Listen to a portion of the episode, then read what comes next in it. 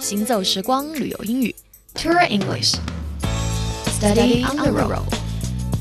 Hello，早上好，这里是 Tour English Starting Row 旅游英语边走边学，我是 Stephanie。在今天的节目当中呢，Stephanie 将教大家如何聪明的利用旅行社 Travel Agency。到达旅行目的地之后呢，您首先要去的大概就是旅行社。除了大型机场以外，一般市内的中心地区都会设有旅行社 Travel Agency。旅行社大都能满足旅客的需求，旅行社能够提供大量既有意义又丰富多彩的旅行内容，请您一定去尝试一下。比如说，旅行社呢都配有介绍室内。交通、饭店、饭馆以及各种活动的小册子，从这些小册子中呢，您就可以收集一些关于旅行方面的信息。根据旅行社的不同呢，除了可以委托安排旅游之外，有些旅行社呢还提供雇佣导游、剧场订票、饭店预约、租车等服务项目。当然了，也可以提供当地治安情况咨询，根据游客的旅行目的给予预算等服务项目。大部分的国家类似这种服务呢都是免费的，当然也有收取手续费的。需要提醒您注意的是，旅行社的标志在美国是用一个问。号号表示，而在欧洲是用感叹号表示，所以在您外出旅游的时候，请寻找这样的标志来获得您所需要的服务吧。好了，